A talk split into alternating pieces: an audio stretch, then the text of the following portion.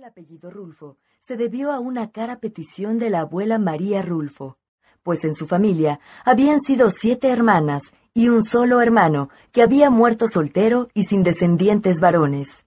Doña María no quería que el apellido se extinguiera, de modo que pidió a sus nietos que adoptaran el Rulfo como primer apellido, y los padres consintieron en ello. En 1919, la familia Rulfo se establece en la localidad de San Gabriel.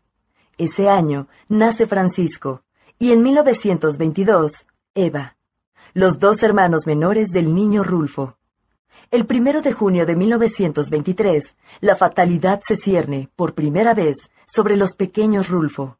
En una riña personal con algún miembro de una de las bandas de gavilleros que subsistían tras la Revolución, el padre muere de un disparo en la nuca. El pequeño Rulfo, que a la sazón tiene seis años, es consciente del hecho y lo reconoce con dolor. Solo la muerte puede explicar la repentina ausencia de su padre y el clima de tristeza y angustia que se vive en casa. Poco tiempo después, el abuelo paterno también morirá en circunstancias de reyerta.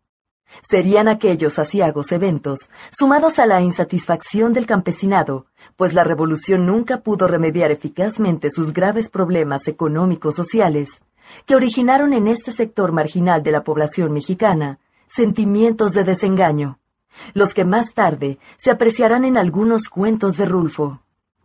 En 1924 inicia sus estudios primarios en la Escuela del Pueblo, donde Rulfo es un niño retraído y huraño que juega solo. Habla lo justo y necesario en clase, siendo un alumno que no brilla, pero que tampoco decepciona. Al año siguiente, se le traslada al Colegio de las Monjas Josefinas de San Gabriel. Ahí se le inculca el amor a Dios y a las imágenes católicas. En 1926 estalla la Guerra de los Cristeros, un conflicto de sesgo político-religioso que afecta profundamente a Rulfo por sus escenas cotidianas de violencia.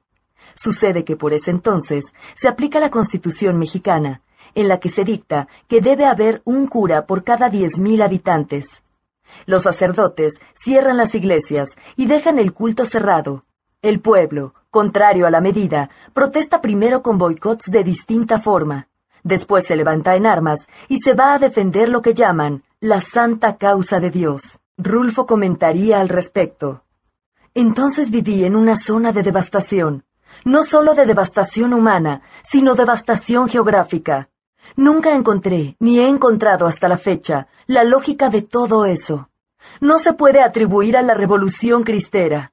Fue más bien una cosa atávica, una cosa de destino, una cosa ilógica. Al pequeño Rulfo le sorprende que las mujeres sean las más activas en el bando de los cristeros. Esposos, hermanos, primos y tíos son estimulados por ellas así. No eres hombre si no te vas a pelear por la santa causa de Dios. Además, las mujeres son una efectiva intendencia militar. Transportan las armas, las resguardan y se encargan de todo lo relacionado con la logística bélica de los cristeros. La contienda entre cristeros y federales se caracteriza por el saqueo y los incendios.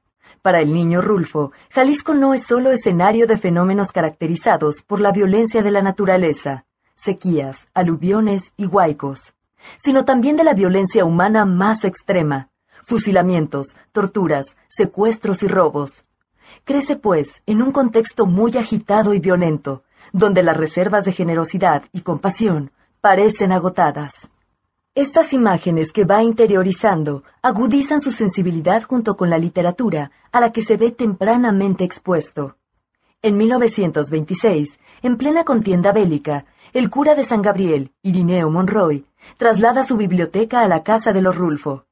El pequeño Juan descubre por su cuenta los libros que ha traído el cura, un amante de la literatura exquisita. Los poetas del siglo de oro español, Garcilaso, Quevedo, Fray de León, Góngora y Lope de Vega, son las voces que acompañan la soledad del niño lector, quien estimula también su imaginación con Víctor Hugo y Alejandro Dumas.